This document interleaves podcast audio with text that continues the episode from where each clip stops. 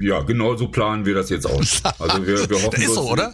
Wir setzen jetzt die Wetten drauf, wer von uns am längsten lebt, damit er auch was davon hat. Von Ja. Quatsch. ja, dass die Hope dann irgendwie in 20 Jahren als 20th Anni- Anniversary Edition nochmal neu rauskommt mit bisher unveröffentlichten Songs. Da muss man Genau. doch heute schon drüber nachdenken, oder Auf nicht? jeden Fall, auf jeden Ja. Fall. Wir, wir planen immer sehr weit voraus. Hier ist Radio Orchid, der Fury in the Slaughterhouse Podcast bei Radio Bob.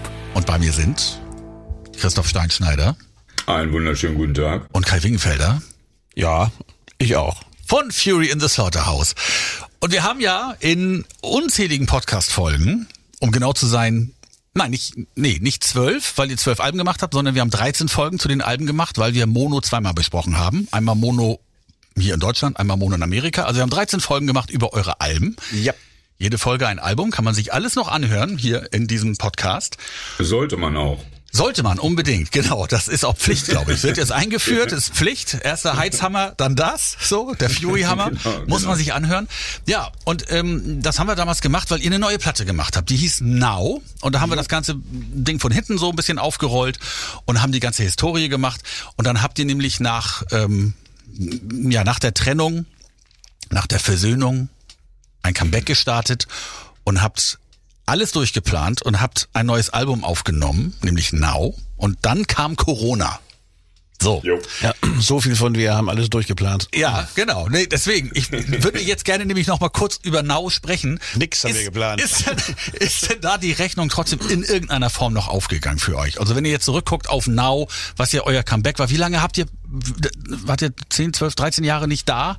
Ja, 2008 haben wir, glaube ich, einen Break gemacht und 2017 sind wir, äh, wie haben wir wieder gespielt. Also, ja, genau, eure Jubiläumskonzerte, genau. Und dann habt ihr gedacht, wir machen noch mal eine Platte, so. Und dann kam die ja mitten in Corona raus, auch 2021. Ja, eigentlich wollten wir gar keine mehr machen. Also, ja, aber es war ja gut, dass ihr das so entschieden habt. ja, finde ich auch. So. Wir hatten ja Spaß. Ja. Aber trotzdem nochmal rückblickend darauf, so wie, wie welchen Stellenwert hat diese Platte jetzt, die in dieser Zeit rausgekommen ist und auch nur bedingt begleitet werden konnte durch Konzerte?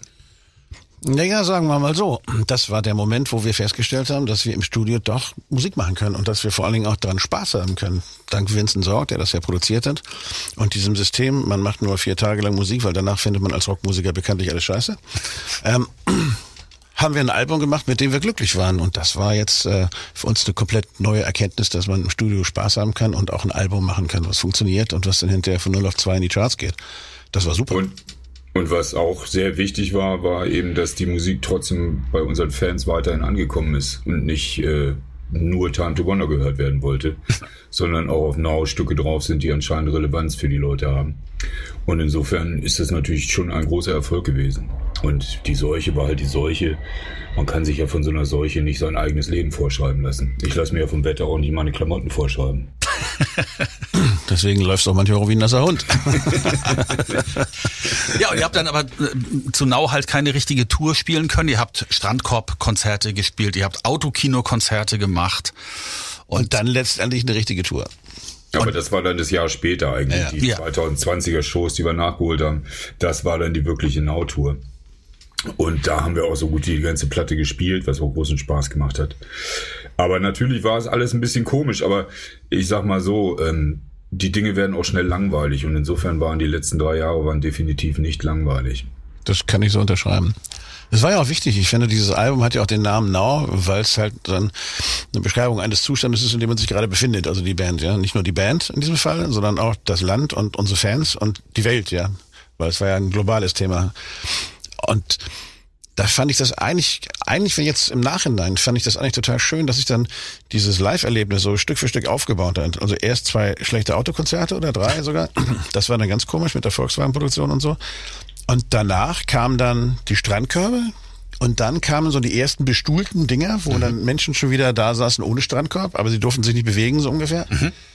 Und dann macht es Bumm und dann war auf alle Fälle wieder alles offen. Und dann haben wir diese großen Dinger wieder gespielt und die, dann, die Leute waren wieder alle da und waren glücklich. Und du konntest wirklich sehen, dass aber auch die Autokonzerte, genauso wie die Strandkorbkonzerte, für die Leute sehr wichtig waren. Und deswegen war das für uns irgendwie auch schön. Also das hat uns, glaube ich, mit den Fans auch noch ein bisschen zusammengeschweißt, weil wir waren halt immer da und nicht weg. So, und dann müsst ihr ja irgendwann euch mal irgendwie beim Griechen getroffen haben oder so und gesagt haben, ja nicht schlecht, Das war gut. Beim Veganer, beim Veganer haben wir uns beim, beim veganen Griechen, genau. So. Ja, genau, und dann habt ihr, habt ihr gedacht, das, das lief ja ganz gut. Wir sind Nummer zwei gewesen in den Charts. Auch nur, weil ne, die Broilers am gleichen Tag veröffentlicht Ja. haben wie ihr, waren die dann noch vor euch? Die waren nämlich nicht beim Veganen. Die Broilers. genau. So, und dann müsst ihr doch irgendwann entschieden haben, und das möchte ich jetzt gerne mal wissen, wie und wann fiel die Entscheidung, ey, wir machen das jetzt nochmal. Naja, sagen wir mal so, es war ja viel, in dieser solchen Zeit war viel die Rede von äh, Relevanz von Kunst und Kultur in dieser Zeit. Und wir haben ja auch so ein bisschen gedacht, es ist äh, aber auch nicht nur die Zeit, um die Forderung zu stellen, wir sind das, sondern um vielleicht auch zu beweisen, dass wir relevant für unsere Gesellschaft sein können. Und da kam so die Idee, was könnte denn diese Relevanz sein? Dadurch entstand dann auch so ein bisschen dieser Hope-Gedanke. Und außerdem hatten wir Stücke geschrieben und wir hatten wieder Spaß im Studio. Und insofern war es dann keine Frage, komm, wir gehen wieder ins Studio und machen eine neue Platte mit Vincent zusammen. Die dann eben so ein bisschen ein Konzeptalbum über diese Zeit geworden ist, durch die wir mit Now gegangen sind. Was heißt, ihr hattet Songs geschrieben? Naja, also man- einfach nahtlos einfach immer Man weiter. hört ja nicht auf. Also nee, Ja. Nee, nee, wir haben das nicht aufgehört. Also wir haben weiter geschrieben und das fanden wir irgendwie lustig und hatten Bock drauf, wussten aber jetzt noch nicht genau, was wir damit tun. Aber man hat sich immer mal so getroffen oder man war ja auch auf Tourneen so zusammen, da kommen immer Ideen um die Ecke. Und ähm, das war schön. Und dann hatten wir aber gedacht, dieses Album Now ist ja ein in sich sehr geschlossenes Album, was den Grundsound angeht und auch was Kompositionsvarianten angeht. Da brechen so ein paar so ein bisschen raus, aber das ist jetzt, wenn ich sagen würde, es ist kompositorisch völlig überraschend, ja, dann würde ich dem nicht zustimmen wollen, also mir selber. Und wir haben uns gedacht, wir machen, wenn wir das nochmal machen, dann gehen wir vielleicht mal einen Schritt weiter. Aber der Produzent muss der gleiche bleiben. Weil Vincent Sorg ist ja eigentlich ein Popproduzent, hab ich ja schon mal beim letzten Podcast erzählt, der immer die Rockbands macht, weil er so gute Gitarren kann. Ja. Und Also er wir wollten die- halt die- immer die, die- guten Gitarren. die Toten Hosen, ne, die Donuts. Extremo und Genau. alles mögliche. Die Broilers. Die Broilers, die besagten Broilers, die nicht beim Veganer waren. Als sie, sie wissen schon. Naja, auf alle Fälle haben wir uns überlegt, wenn der das machen würde und wir könnten mal ein bisschen weitergehen und theoretisch auch ähm, musikalisch ein bisschen mehr experimenteller sein als Banau, dann würde uns das sehr viel Spaß machen. Und dann haben wir das gemacht und diese ganze Plattenaufnahme war ja äh, eine sehr erlebnisreiche Zeit für uns. Was heißt, da kommen wir gleich nochmal drauf, was heißt dann aber weitergehen? Meinst du jetzt Na, weitergehen als wir machen eine Rocknummer nach der anderen, ja. Also musikalisch und kompositorisch einfach mal wieder einen Schritt weitergehen oder eigentlich auch ein bisschen retro dahin zurückgehen, was wir mit Fury früher auch schon noch gemacht haben. Okay. Wir haben ja nicht immer die gleichen Songs geschrieben, sondern wir waren ja teilweise auch mutig und auf Mode sind auch Sachen drauf, die da nicht draufpassen. Also, was weiß ich, Money Junkie, das hätte man normalerweise niemals veröffentlicht. Wenn sich das jetzt nochmal einer anguckt, dann denkt er sich, glaube ich, auch, welche Drogen haben die da genommen? Aber wir fanden das halt gut und das wollten wir wieder tun. Und bei uns heißt es dann diesmal nicht Money Junkie, sondern anders. Das heißt, ihr habt ähm, schon Songs geschrieben, also jeder für sich dann, ähm, aber Ja, ihr habt zusammen. dann auch äh, seid dann neue Wege gegangen, habt euch mit anderen Leuten vernetzt, ähm, seid auch wieder weggefahren. Erzählt mal, was da alles so ähm, los war, wie ihr eure Songs geschrieben habt für Hope. müsste man, glaube ich, äh, so zeitlich an einem Zeitstrang festmachen. Also, ich glaube, also Christoph und ich zum Beispiel haben zusammen geschrieben, bei mir zu Hause. Far Cry from Home kam Christoph mit einem, mit einem Akkord an, noch ein Akkord und noch ein Akkord. Das war eigentlich eine komplette Strophe und dann hat man Text geschrieben und drauf gesungen und dann haben wir uns gedacht, das ist aber süß. Das ist dann hinterher anders geworden, als wir es gemacht haben, sondern schöner als süß. Das ist die eine Variante. Die andere Variante ist, dass wir uns Christoph, Thorsten und ich in St. Peter-Ording getroffen haben, wo wir immer ganz gerne mal schreiben. Und äh, das war auch nett. Und dann kommt, Christoph, die Insel im Mittelmeer. Ja, ja, das war also für mich selber überraschend, muss ich sagen, weil wir wurden eingeladen, da gibt's irgendwie so ein Inselradio, so ein deutsches. Und die sind 50 geworden und haben uns eingeladen, dass wir da spielen und haben dafür uns so eine Villa bezahlt. Und ich bin eigentlich nicht so ein Sonnenanbeter, sondern ich bin doch eher so ein Nordeuropäer. Aber ich war ganz überrascht. Ich kam mit der Hitze ganz gut aus. Ich scheine selber Vorurteile gegenüber mir, meinem eigenen Körper gehabt zu haben, mein Leben lang. Es war gar nicht so schlimm. Und dann haben wir da in dieser Villa gesessen und haben eben da auch Songs geschrieben, haben dieses Gig gespielt, was echt lustig war. Bei Uwe Ochsenknecht in der Kneipe auf dem Tisch gestanden und gespielt. Und, äh, und haben Songs geschrieben. Und es war einfach sehr produktiv und hat sehr viel Spaß gemacht.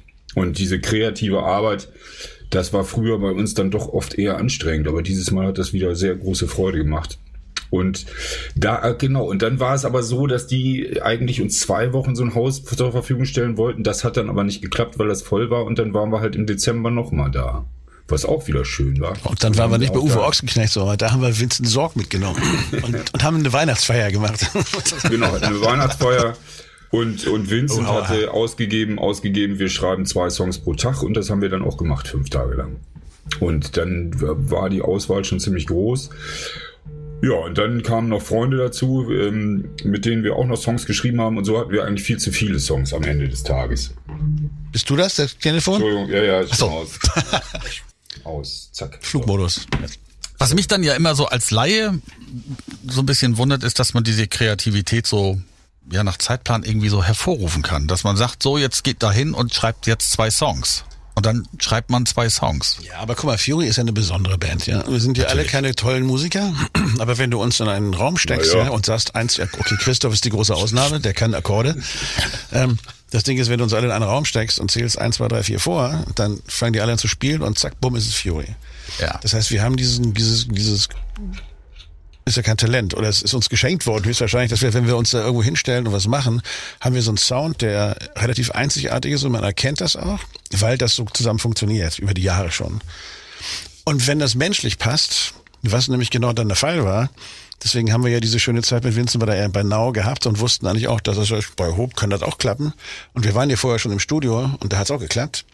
Und der St. Peter Ording zu dritt hat es auch funktioniert. Haben uns gedacht, Mallorca wird auch super, weil Holger hat uns noch jemand besorgt, der kocht für uns. Also wir mussten das auch nicht tun, das war total toll. Holger Hübner, ne? Yep, vom yep, yep. Air, genau. Unser Kümmerer sozusagen. Der Kümmerer. Deswegen haben wir ihm auch ein Lied geschrieben auf Mallorca. Genau. Und ähm, dann haben wir das Ding einfach laufen lassen, ja. Und das ging halt mit Vincent so, dass wir eigentlich entweder waren wir kreativ, wir haben gegessen oder wir haben uns totgelacht. Genau das war ungefähr Mallorca. Und das war super. Und es ist ja jetzt im Dezember ist ja nicht so die, die, die, da ist die Insel leer. Und es ist nicht so heiß. Und es war wirklich einfach eine tolle, angenehme Zeit. Wir hatten wirklich richtig viel Spaß und waren äußerst produktiv. Also das ist tatsächlich auch was, wo ich sagen muss, weil ich so jetzt in, über die Jahre gelernt habe, ist, früher dachte ich auch mal, man braucht Inspiration, um Songs zu schreiben oder um kreativ zu sein. Aber manchmal ist es einfach, man muss einfach nur anfangen. Und in dem Moment, wenn du anfängst, kommt die Kreativität und die Idee von selber. Also das ist, äh, ja, das ist schon eine sehr spannende Lehre, die ich so aus den letzten 40 Jahren gezogen habe. Ich kann tausendmal anfangen, da kommt nichts bei rum. Du bist ja auch kein Musiker. Nein, deswegen, weil du vorhin sagtest, ist es Talent? Ja, natürlich ist es auch Talent. Also. Es ist auch Übung, ja. Ist auch ein Handwerksberuf, den wir da machen. Ja, irgendwie- auch- man lernt das ja auch irgendwie. Aber ich glaube, das Wichtigste für mich, die Erkenntnis ist, dass du, wenn du mit mehreren Leuten zusammenschreibst, ja, die sich gut kennen, und du hast einen Menschen am Start, der das lenken kann, ja, was in diesem Fall ja der Produzent ist, ja, dann ist das enorm erfolgreich meistens. Und das ist echt cool, weil das war bei uns ja halt der Fall. Da gibt's ja mehrere Songwriter da drin und dann gibt's auch Leute, die gut arrangieren können und solche Geschichten, wie Christian zum Beispiel ist der Chef des Arrangements mit. Und der kann dir auch sofort sagen, das ist ein Verminderter, hast du nicht gesehen, spiel dir mal nicht, mach mal das da. Und Vincent kommt und sagt, oh nö, das muss schneller oder das machen wir weg oder muss das sein oder so. Und dann zack, zack, zack, zack, ergeben sich so Dinge. Und das Schöne ist ja, wenn, man reagiert ja danach auf das, was da passiert. Und das ist ein dauerndes Liefern und Reagieren. Und auf einmal hast du so ein Konstrukt und denkst dir, das ist gar nicht so schlecht. Manchmal habe ich dann eine halbe Stunde daneben gesessen und so zugehört und, hab das, und dann waren die fertig und ich habe einen Text geschrieben gehabt. Und dann habe ich den draufgesungen und war Song fertig. Ich konnte den nächsten machen. Das ging so einfach so, zack. War echt abgefahren, muss man sagen. Wie viele Songs waren am Ende fertig? Oder wie viele Songs standen zur Verfügung, aus denen ihr dann für Hope 11 ausgesucht habt? Mit allem, was wir noch im Portfolio hatten, von Now und allem drum und dran. 30 oder so. Ah, sind noch welche von Now auf wir Hope gelandet? Ja ist ja nicht so, ist ja nicht so, dass man zwölf Songs für Now schreibt und Nee, nee, deswegen kommen die da frage ich, drauf, ja. sondern man hat dann im, ey, wir haben wahnsinnig viel im Petto gehabt. Ja.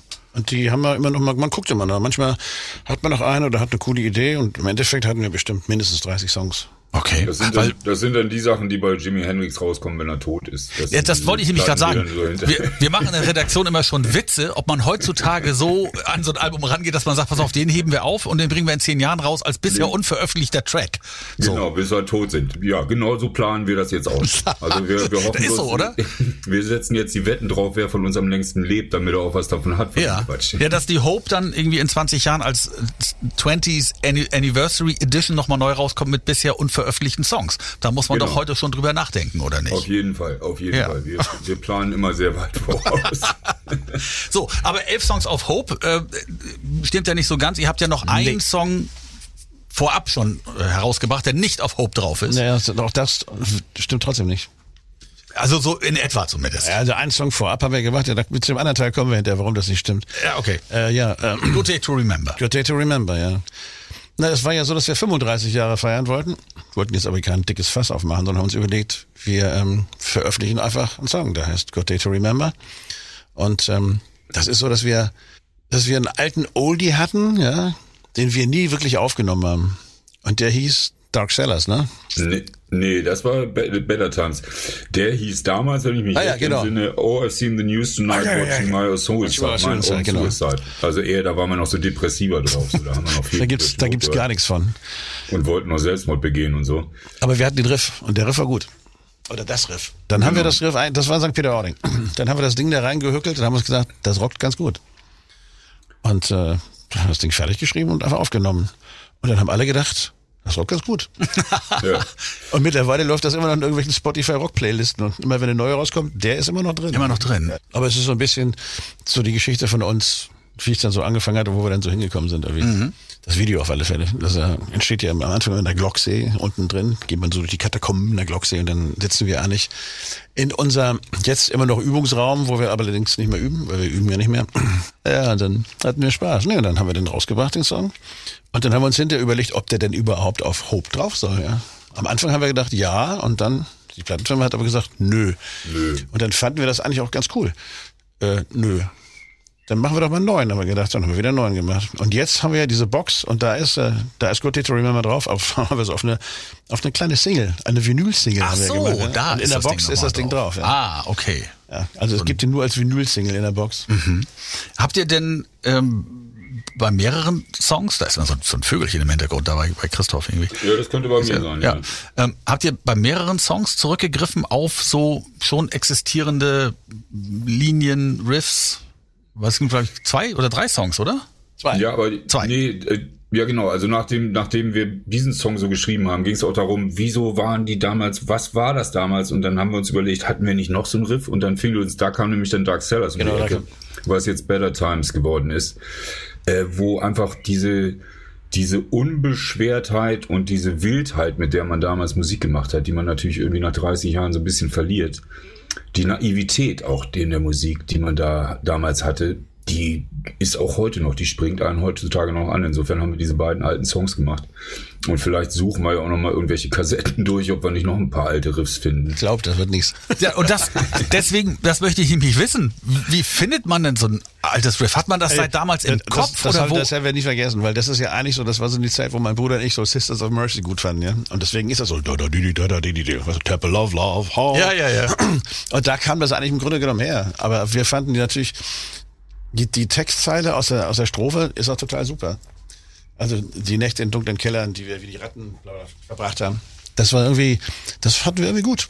Und dann haben wir gedacht, den machen wir einfach. Aber wie machen seid ihr nach über 30 Jahren da noch drauf gekommen? weil wir immer so Blödsinn erzählen. Und dann kommt immer einer erzählt, weißt du, damals hier Helmut Kamps. Und dann haben wir so eine Nummer. Also alles im Kopf noch immer. Wir haben zusammen gewohnt. Sein, Ja. ja. Also wir haben zusammen gewohnt in der, in der, in der Yorkstraße, äh, wollte ich schon, in der Wedekinstraße in der kleinen WG und haben da so viel Mist gemacht und Songs geschrieben, dass man sich daran noch erinnert. Also das wissen wir schon. noch. An Riffs und an, an an einige. An einige, ja. tatsächlich. Ja, und das ist tatsächlich bei mir so, also solange ich so einen Riff nicht irgendwann aufgenommen habe, bleibt er bei mir im Schädel. Und äh, da sind manchmal noch Riffs, die sind schon ein paar Jahrzehnte alt, glaube ich. Und bei, bei Good Day to Remember war es so, dass Thorsten irgendwie gesehen hat, wir, es gab mal einen Beitrag über uns beim NDR. Und da spielen wir im Hintergrund diesen Song. Da haben die uns besucht unten im Keller ganz am Anfang. Und da spielen wir diesen Song im Hintergrund. Dadurch kam Thorsten wieder auf diesen Song. Den hatte er aus irgendwelchen Gründen, was weiß ich, bei Archiv irgendwo durchgeguckt, irgendwelche Aufnahmen. Und dadurch kam das zustande. Also sind immer verschiedene Faktoren, die dann zu sowas führen. Ich habe immer so ein, so, so ein Zettel, wo Kai mir immer so ein bisschen so stichwortartig schreibt, über was wir reden können. Das ergibt auch ganz oft Sinn für mich. Aber Punkt 5, aha, Oasis, Solos und Popmusik. Ja. So bitte. Äh, Das, keine Ahnung, was Das war die, soll die das? Variation der Aufnahme. Also wir hatten diese Temple of Love Variation von Dark Sellers und machten jetzt einen anderen Song daraus mit einem neuen Refrain. Und der basiert im Grunde genommen auf dem Schlagzeug, was wir programmiert haben. Das ist von Aha. Das war von der ersten erfolgreichsten Single von Aha, ja.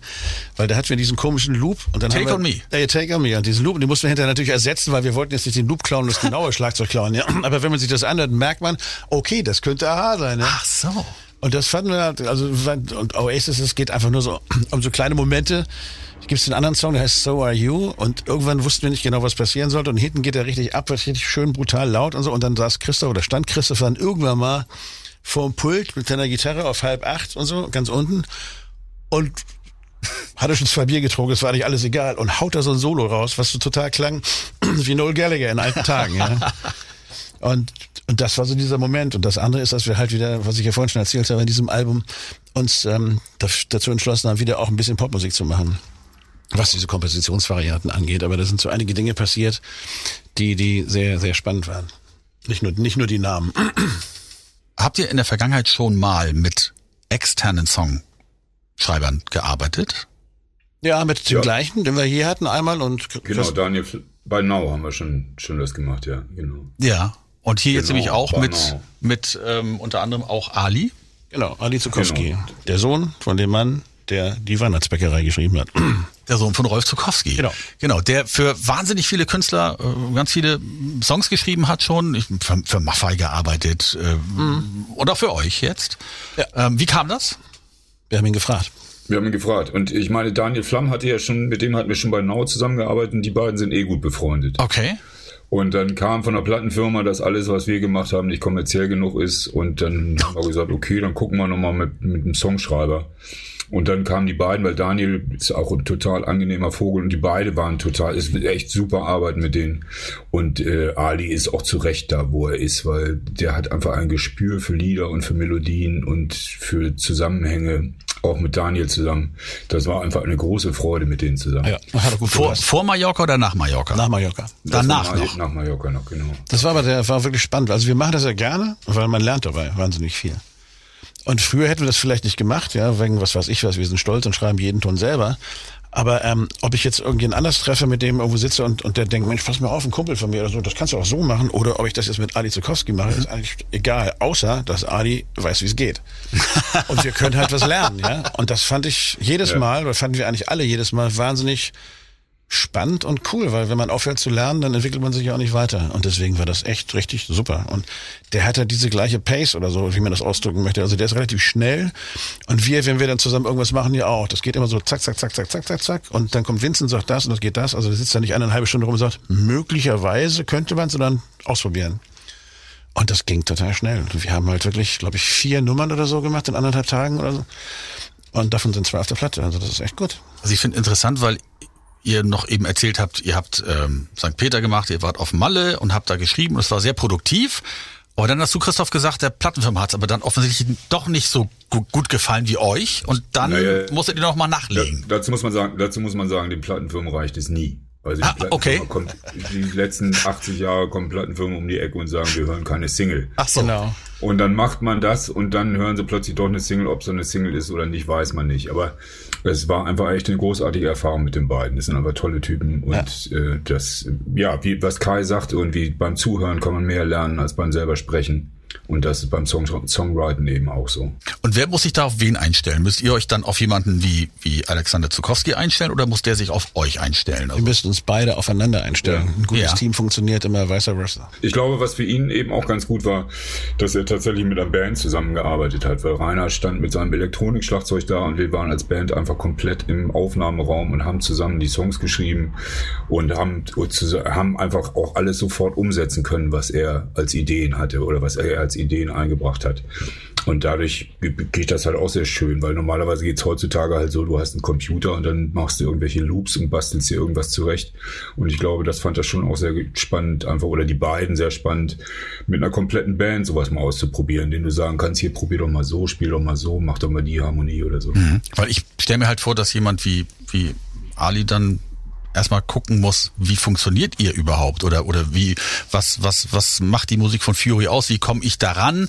Äh, ja, der kennt uns wie soll ja das schon, klingen ja. so? Ne? Daniel kennt uns ja auch schon vom letzten Mal und der weiß ja so ein bisschen, worauf er sich einlässt. Er kennt uns nur noch nicht persönlich. Musikalisch weiß er ja schon mhm. genau, was da kommt und auch was man ungefähr will. Aber ähm, das ist ja gerade das Schöne, das ist ja auch das Aufregende an dem Job. Dann lernst du halt Leute kennen und Mensch, hätte auch nicht gut gehen können. Hätte auch sein können, dass es jetzt nicht gepasst ja. hätte und dann macht es nicht Klick, ja. Ja. Aber es hat hervorragend gepasst und ich hatte auch das Gefühl, dass beide Seiten wirklich richtig Spaß dran hatten. Welche, welche Songs sind das am Ende auf dem Album? Das ist äh, Always Now und Why Worry. Ah, okay. Die beiden sind, sind mit den beiden zusammengeschrieben. Und es hat ein bisschen was mit dem, was du gerade sagtest. Wie kommt man da zusammen? Ähm, die Idee hinter Hope ist ja auch so ein bisschen, was können wir Musiker denn, was, was kann Musik leisten? Und ähm, wenn wir zusammen singen, also wenn wir jetzt zum Beispiel hier ein Lied singen würden, ich weiß nicht, André, was ist dein Lieblingslied, was du gerne singen möchtest jetzt mit mir? Ähm, auf jeden Fall ist es so, wenn wir zusammen singen, haben wir keine Angst. Ist unser Gehirn nicht in der Lage, Angst zu empfinden. Das heißt, in dem Moment, wenn ich auch mit fremden Leuten mich zusammensetze, selbst wenn ich die Sprache nicht sprechen kann, aber wenn ich mich mit fremden Leuten zusammensetze und mit denen zusammen Musik mache, dann ist zum Beispiel meine Angst davor, wie finden die mich jetzt? Finden die mich doof, rieche ich dumm oder irgendwas? Ist einfach, mein Gehirn ist nicht dazu in der Lage, das zu empfinden. Und in dem Moment bist du einfach viel freier. In dem Moment bist du freier, miteinander kreativ zu arbeiten und du bist freier, auch zum Beispiel über, über positive Zukunft nachzudenken und deswegen Hoffnung zu entwickeln. Und das ist so ein bisschen das Konzept auch hinter der Platte. Und das ist dann auch das, was funktioniert, wenn man mit solchen Leuten wie Daniel und mit Ali zusammenarbeitet. Das klingt ganz schön, aber ich möchte dir da trotzdem widersprechen. Weil ich, weil ich hatte die Situation, dass Udo Lindenberg hier war mal und wir hier eine Veranstaltung hatten vor Publikum und er zu mir gesagt hat, ja, ich finde, dass, dass du das hier ganz klasse machst und so. Und ich habe einen Wunsch, ja. Wir singen einen, Song zusammen, und zusammen Cello, ja. Okay, ja, ja. Und da hatte ich Angst. Da hatte ich große Angst. Also hattest du die Angst, während du gesungen hast oder vorher? Ja, weil ich hatte totale Angst, weil wie, was äh, der weiß doch gar nicht, ob ich singen kann, der, der der kennt mich gar nicht und ich sollte jetzt mit Udo Lindenberg zusammen Cello singen und da hatte ich Angst, Christoph. Ja, ja, das vorher, kannst du ja. mir das kannst Das du mir glaub glauben. ich. Das Währenddessen glaub ich. ich hätte auch Angst. Währenddessen auch. Also ich würde das so im Nachhinein betrachtet, ich habe da eine Aufnahme von. Ähm, es, es klingt auch nach Angst tatsächlich so. Können wir die nachher mal kurz anspielen, bitte? Ja, die, die wird mich auch interessieren. Nein, aber lass uns trotzdem nochmal drüber sprechen. Ähm, über das du, irgendjemand hat vorhin schon gesagt, so eine Art Konzeptalbum. Hope. Ne? Hashtag Hoffnung verändert alles. Da steckt ja noch viel mehr dahinter, sprechen wir auch gleich nochmal drüber, was damit so zusammenhängt. Wann äh, habt ihr das so für euch entschieden, dass, dass das so ein Konzept wird und Also- dass ihr Hoffnung verändert alles als Hashtag dahinter klemmt? Konzept haben wir jetzt gar nicht wirklich entschieden. Ja, das sind Dinge, die ergeben sich so. Was wir entschieden haben, ist der Name. Ich glaube, von Christoph kam der, ähm, weil der war so klar. Hätten wir früher höchstwahrscheinlich nie gemacht, aber Christoph, nennen wir jetzt mal Hope. Und dann haben wir alle so gesessen und haben gedacht, ja, das ist es. Weil das, weil das war ja so, das war genau die Phase, wo wir alle wussten, dass Hoffnung eigentlich das ist, was momentan am meisten gefragt ist. Ja, da ist weder guter Rock'n'Roll am meisten gefragt, noch irgendwie äh, warmes Bier oder so, sondern Hoffnung. Hoffnung ist das Ding. Und dann haben wir gesagt, das nennen wir so, ja. Und dann hat sich das irgendwie ergeben, dass die Songs, die wir hatten, auch teilweise gar nicht mehr, weil man sich darum gekümmert, hat, entweder das Hope immer, immer drin hatten als Wort oder wo es um irgendwas ging, was wichtig ist, ja, und das damit zu tun hatte. Und im Endeffekt ist es für mich persönlich, für uns auch in unserer Zeit, in unserer Entwicklungsphase ein relativ relevant wichtiges Album geworden. Also das finde ich, das finde ich total gut. Und das hat sich aber so ergeben. Also wir haben uns jetzt nicht hingesetzt und haben wir jetzt ein Konzept geschrieben, wieso das jetzt so. Die Sache, die dann hinterher draus geworden ist mit der ganzen NGO-Kampagne, das ist eine geplante Geschichte, Ja. die dazugehört, wo wir einfach gesagt haben, wir können nicht nur nehmen, wir müssen noch geben. Ja. Naja, aber wenn ich die, die Songtitel schon sehe, also Good Day to Remember zuerst, ist ja auch so ein bisschen gute alte Zeiten, ne? Dann äh, Better Times Will Come, so ähm, Always Now, die besten Zeiten sind jetzt, so, das ist ja alles auch schon so, äh, wo stehen wir gerade, ähm, ne? die, die alten Zeiten, die holen wir ins Jetzt zurück. Da sind ja sehr viele Songs, die sich mit diesen Themen auseinandersetzen, so. Ja, es klingt ein bisschen so, aber es Ja. ist gar nicht mehr unbedingt so, dass äh, das wirklich nur um, um die alten Zeiten geht. Ja. Ist Always jetzt nicht wirklich, ist jetzt nicht wirklich dahin gebogen, aber sagen wir mal so, die, der Fokus war schon ein bisschen in die Richtung auf jeden Fall. Und eben, wie gesagt, diese Frage nach der Relevanz von Kunst und Kultur, was können wir leisten? Und wir leben ja nun gerade in einer Zeit, die doch recht nervös macht, muss ich sagen, wenn man sich mit den Nachrichten beschäftigt und wenn man sich so auf den Social Media rumtreibt oder sich äh, Wahlergebnisse anguckt. Und da ist es, glaube ich, schon wichtig, dass man, äh, dass man die, das positive Auge auch aufbehält eben. Und da können wir, glaube ich, wir als Musiker und Künstler und Medienschaffende doch was zu beitragen. Ich kann mich erinnern, dass mir Kai irgendwann erzählte, dann und dann kommt die erste Single oder die, die zweite Single war es dann schon. Ich weiß es jetzt nicht mehr ganz genau. Auf jeden Fall habe ich dann ähm, am, am Freitag, wie es so ist, bei mir auch dann in die in die Playlist reingeguckt und äh, da war ein Song von Fury in the Slaughterhouse, der hieß Dope. Ja. tauchte da auf. Ja, und, äh, so. und ich dachte nur, ich wusste ja, dass der Song nicht so heißt. Ich habe dann, glaube ich, einen Woher Screenshot. wusstest du das? Ich habe, ich hab, glaube ich, einen Screenshot an dich geschickt oder so. Ja, und äh, super. dann äh, Tedere TT wurde ganz schnell was geändert und plötzlich Ja. hieß der Song dann auch anders. Ja, ja. Da ist euch nämlich ein äh, Nee, Fauxpas uns, passiert. uns ist gar kein Fauxpas passiert. Nein, nein. Na. Wir, wir sind total schuldlos. Das, Das Ding ist ja, unsere- also Amazon ist schuld, Das ja. waren die, Steuer, die Steuerbetrüger aus den USA. Weil? die sind nämlich faul. Genau. Die sind fa faul, die sind faul. Deswegen muss man nämlich, wenn man den ersten Song rausbringt, muss man schon sagen, an welcher Stelle der Platte der steht und wie viele Songs auf dieser Platte sind. Weil die sind zu faul, um an ihren Datenbänken nochmal irgendwen ranzusetzen, der rumschreibt. Wenn sie schon keine Steuern bezahlen, dann machen sie das auch nicht. Und deswegen, und da, ich weiß nicht, wer auf die Idee kam, auf jeden Fall hat man dann so Fake-Namen erstmal für die elf Songs eingegeben, die waren aber nicht zur Veröffentlichung bestimmt. Das war Nope, Love, Hope und da stand unter anderem auch Dope. Naja, und Das war das Erste, äh, was Ihnen eingefallen ist nach Hope, doch ganz klar. Das war also Hope, Nope, Dope, Pope. aber, hieß auch aber, eins. aber, genau. Alles mit Ope, alles mit genau. Ope, genau. aber, aber ich dementiere, dass ich damit irgendwas zu tun hätte. Naja, das Problem, also das ist ja das kleinere Problem, dass wir dann Stück für Stück die Dinge ersetzen mussten. Aber, aber ich finde es für eine, für, eine, für eine Band und als Künstler ja, ist das schon hart, wenn einem der Vertrieb hier, in diesem Fall ist ja Amazon der Vertrieb, ähm, vorschreibt, A, anderthalb Jahre vorher zu sagen, wie viele Stücke auf dem Album sind, ja, und wo das dann da ist. Und wenn man das ändern will, wenn man eine Platte aufnimmt, ja, und plötzlich einmal denkt, boah, da sind aber zwölf drauf, ja, die wir unbedingt haben wollen, dann kannst du es nicht mehr machen. Dann sagen sie, nee, und wenn du es veränderst, ja, dann fällt alles wieder weg, was schon drauf ist, und dann schneidest du auf Null ein und völliger, also das Achso, ist Vorbestellung und sowas. Die absolut- werden dann weg, absoluter- weil das Ja, die- Album eine neue kriegst dann- kriegt oder genau, was. was ein neues Album Genau. ist. Ja. Ach, Also was? musste irgendwas machen. Das haben wir auch gemacht, weil eigentlich sind zwölf Songs auf dem Album. Ja. Weil der letzte Song, The Far Cry From Home, der ist dann mit so einer mit so einer leichten irischen Kneipenatmosphäre verbunden mit Who Am I.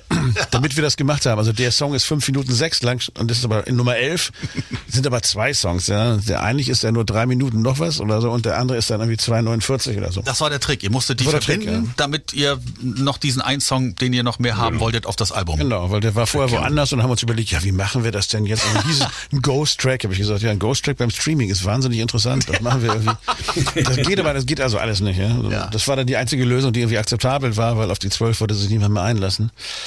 Ja, und äh, so haben wir das dann gemacht. Sind es eigentlich zwölf, das ist eine Mogelpackung, das sind zwölf bei elf. Ja. Also wir schenken, wir schenken dem Publikum eine Nummer. Oha. Hope, Dope, Nope. so. Ja, wir schenken Pope. Pope. Wir haben auch, auch in der Redaktion äh, schon mal drüber gesprochen, nicht nur jetzt in eurem Fall, ähm, sondern auch bei anderen Bands ist es ja mittlerweile so. Und ich bin da kein Freund von, muss ich ganz ehrlich sagen, wenn ein neues Album kommt, dass ich dann schon die Hälfte der Songs vorher kenne. Jetzt sind wir auch nicht. Ich So. Und ihr habt jetzt von den elf Songs, äh, Schrägstrich zwölf Songs, ähm, schon fünf Ja, das könnte klappen. vor ähm, Veröffentlichungsdatum sozusagen als als Einzelsongs oder Singles äh, rausgehauen. Ähm, muss man das heutzutage so machen? Sag mal so, man sagt, heutzutage ist es so, du musst alle sechs Wochen einen neuen Song releasen, sonst bist du sowieso am Arsch. Du brauchst eh keine CD mehr rausbringen, weil die verkaufen sie nicht mehr und irgendwann werden die auch nicht mehr gepresst. Also musst du jetzt nur noch auf Streaming und digitale Medien gehen und da musst du permanent vorhanden sein. Deswegen sollst du alle sechs Wochen einen Song rausknallen für den Algorithmus bei Spotify und dieser und überhaupt ist das wahnsinnig wichtig. Das kotzt mich wirklich total an, weil ähm, das möchte ich gar nicht. Ich möchte eigentlich im Grunde genommen, vielleicht bin ich ein alter Sack, aber da stehe ich zu, von einem Künstler ein Album kaufen. Ja, ein Album ist ein Zeitabschnitt in seiner Karriere, wo er genau das tut. Und das möchte ich mir ganz anhören. Und ich möchte eigentlich nur maximal zwei Songs vorher haben, so Ja. wie das früher auch mal war. Jetzt kommt wieder früher, war alles besser und der Typ ist wirklich so alt, wie er sagt. Ja, das ist so. Ja, ist so. Aber ja. ich mag das einfach, Ich weil nicht. ich, ich möchte ganz einfach mir ein Album vom Künstler kaufen und Genau. mich drauf freuen, ja. Und dann mir das ganze Album anhören und dann sage ich, Mensch, 2022 dieses Album von Tütata hast du nicht gesehen, ist echt super. Oder das neue Foo Fighters Album, nachdem Taylor Hawkins draußen ist, ist wirklich ein spezielles Album. Da will ich nicht alle sechs Wochen irgendwie einen neuen Song von dem Album. Wenn ich will mir das Album kaufe, mich dann freuen.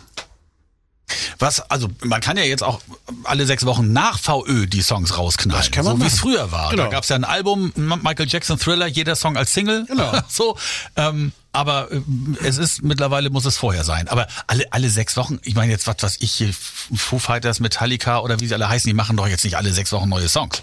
Die sind doch auch vier Jahre weg vom Fenster. Ja, Vielleicht machen die Amerikaner was anderes als die Deutschen, aber ich weiß es nicht. Ist es so? Also wird das so Ahnung. gefordert Also von das, euch? Das ist jetzt so das letzte Ding, was ich gehört habe von jemand, der sich wirklich auskennt damit, ist so, ja, das muss man so machen. Weil Ja. das, das ist jetzt momentan der Trend, ja. Aber Alben, Alben sind ja out, sozusagen. okay, okay, okay. Vielleicht, vielleicht richten wir uns auch zu sehr an Trends. Vielleicht müssen wir das anders machen. machen. Das kann gut sein. Also ich meine, ich finde, du hast völlig recht. Es ist totaler Quatsch, was da passiert. Aber da sind so viele Dinge, die totaler Quatsch sind, die da passieren. Also und äh, die Frage ist, wie weit, wie viel Energie setzt man da rein, um sich dagegen zu wehren und wie viel Energie behebt man sich vielleicht lieber auf, um mehr Songs zu schreiben. Also das ist so ein, so, ein, so ein Abwägen dann, was man, was auch wir als Band machen müssen und gemacht haben. Ich dachte, ihr seid so eine junge, hippe Band, die einfach jeden Trend mitmacht. Ja, das sind wir auch. Ja. ja, genau. Damit, mit dem Ja. So, und dann äh, kommen wir nochmal auf Hope, Hashtag Hoffnung verändert alles. Das Album steht ja nicht so alleine da, sondern ihr macht eine ganze Menge drumherum, abgesehen von der Tour. Ihr habt euch überlegt, ihr arbeitet mit ganz vielen Organisationen zusammen, stellt die vor und ähm, versucht Spenden zu generieren. Mit dem Hashtag, mit eurer Musik, und mit Genau. euren Konzerten. Erzählt mal ein bisschen.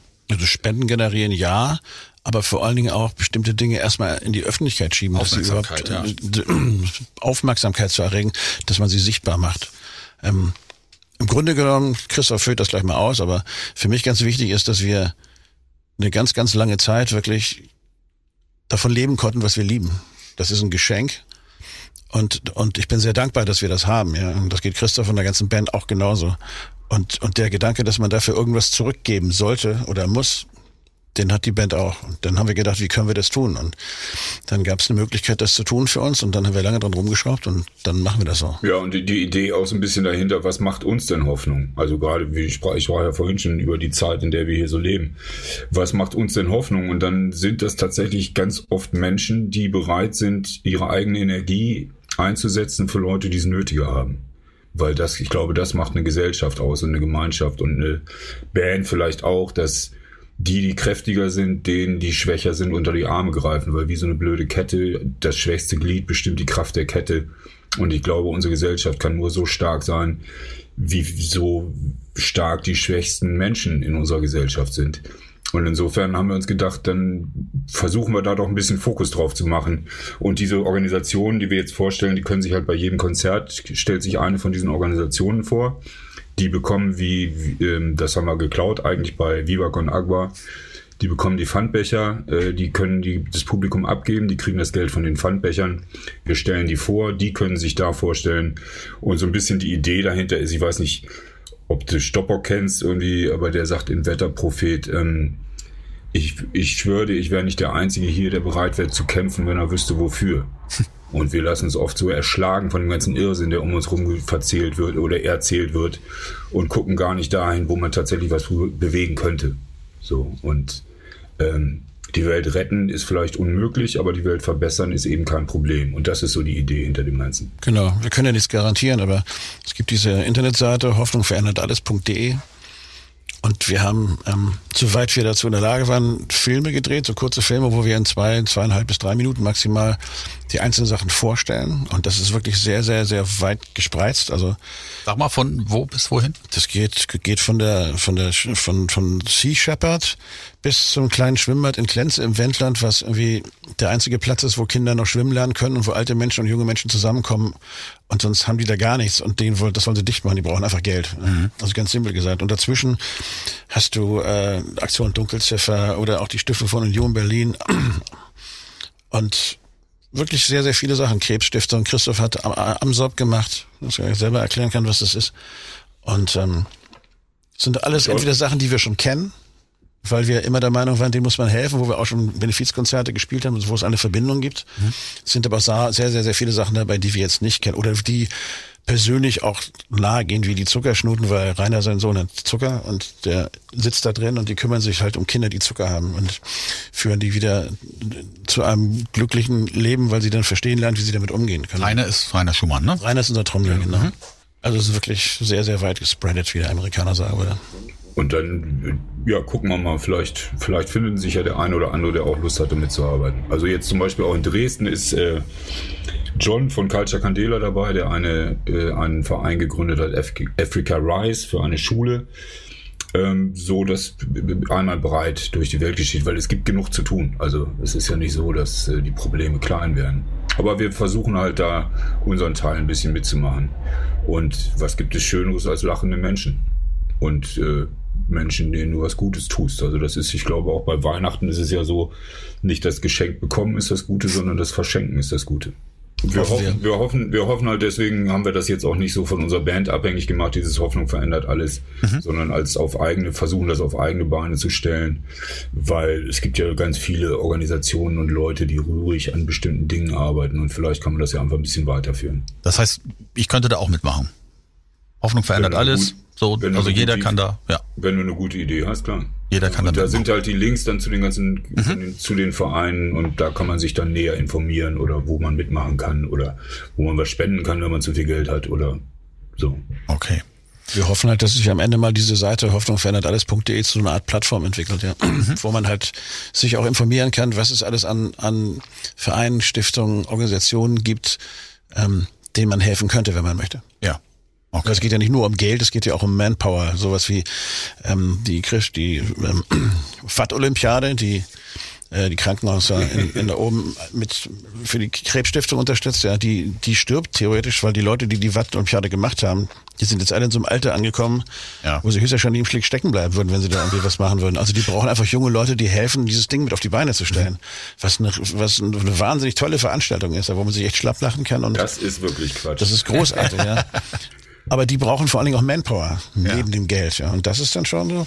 Es gibt viele, wo man wirklich tun kann. Das ist genauso wie in Hannover, wo wir diese Weihnachtsfeier unterstützen für Obdachlose. Im Endeffekt machen die das schon seit über wie lange, Christoph? Zehn, zwölf Jahre, zwanzig Jahre? Zwölf Jahre. Zwölf Jahre, ja.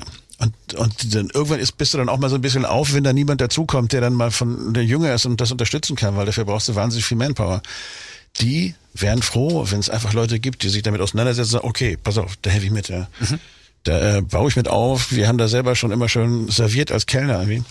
Aber es muss dann noch mehr geben. Also es müssen einfach mehr Leute dieses, dieses Gefühl haben von wegen, ich kann helfen und das kleine Ding, was ich da mache, das hilft aber wirklich. Aber man kann was tun, jeder. Und es macht Spaß, ne? Und es gibt schöne Musik. das ist das Stichwort. Kommen wir zurück zu Hope. Euer 13. Studioalbum. Ähm, wir haben bei den Podcast, ne, wollte ich immer von euch wissen, das war so ein bisschen der Running Gag von euch. So, ich habe immer gefragt, ne, was ist denn eure beste Platte? So, nee, das ist sie noch nicht. So, dann waren wir irgendwann angekommen bei der bei der zehnten Platte. Nee, das ist sie noch nicht, weil Now war eure Lieblingsplatte. Now war euer bestes Album. So, jetzt kommt Hope. Ja. So, und ich äh, mit von meiner bescheidenen Meinung aus ähm, finde, das ist ein ganz ganz starkes Album. Mir gefällt es besser als Now. Wie seht ihr das? Wo seht ihr Hope? Was ist das für eine Platte für euch? Das ist das Album, was wir jetzt gemacht haben. Aber ich gebe dir recht, ich finde sie auch stärker als Now. Aber es ist im Moment genau das, wo wir jetzt gerade sind, ja. Und wo auch die Welt sich gerade befindet, weil man schreibt ja auch aufgrund von äußeren Einflüssen, die er mhm. hat. Ich mag das Album total gerne, weil es für mich wesentlich abwechslungsreicher ist als Now. Und da passieren einfach mehr verschiedene Dinge. Und ich habe vorhin schon gesagt, ich mag Alben gerne und das ist wieder so ein richtiges Album. Das kannst du dir durchhören. Das wird auch nicht langweilig und wenn es nach hinten kommt, gibt es auch noch was zu entdecken, vor allem ganz am Ende. Also ist alles gut. Christoph? Ja, ich, ich finde doch, ich, ich stimme euch zu und äh, aber die beste Platte wird dann Now Hope Thanks. Was, äh, was heißt das? Das heißt, dass er noch eine machen will, die Thanks heißt. also nur Christoph, oder wie? Weil das wäre jetzt ja, ja die. Da, wir haben das noch nicht entschieden. Also. Ja, deswegen, ich frage ja gerade. So. Ich glaube, das ist, muss eine Trilogie sein. Now, Hope und dann kommt noch eins, muss da noch nachkommen. Ah, okay. Also dann, wir haben alle gehört. Ne? Chris, Christoph hat sich geäußert. Christoph hat sich für die Band geäußert. Das heißt, das äh, wird nicht euer letztes Album sein. Es geht weiter. Das kann, ich weiß es nicht. Wir gucken erstmal, mal. Erstmal, erstmal gucken wir mal dieses Jahr. Es ist großartig, dass wir Konzerte spielen dürfen. Wir hoffen, dass das alles gut läuft und dass wir überhaupt diese Platte machen durften. Danke dafür und dann gucken wir mal, wie die Welt sich so weiterdreht. Und nächstes Jahr machen wir erstmal gar nichts. Genau. Das steht schon fest. Das steht fest, ja. Außer ja, Songs schreiben.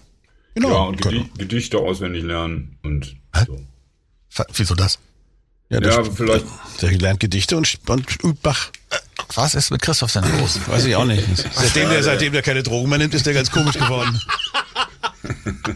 Also ich sage ja, ich habe mit dem Dope nichts zu tun. Ne? Na, okay. Ja, mehr Pop, der ist, äh, ist, Ja. der ist mehr Pop. Äh, Lassen wir das mal alles so im Regen stehen, wollte ich gerade sagen. Wie sagt man denn? Im, im, im, lassen wir das mal so, wir lassen das lassen Regen mal schön im Regen stehen. Lassen wir das mal so stehen. So. Ja. Das ähm, war die Podcast-Folge zu Hope, dem 13. Studioalbum von Fury in the Slaughterhouse. Ja, morgen hört ihr dann Dope. dann geht's mit Dope und Pope weiter, bis es dann zu Thanks kommt. Christoph, Kai, vielen Dank. Bitte, bitte. Wir danken. Bis bald. Das war Radio Orchid, der Fury in the Slaughterhouse Podcast bei Radio Bob. Mehr davon jederzeit auf radiobob.de und in der MyBob App für euer Smartphone. Radio Bob, Deutschlands Rockradio.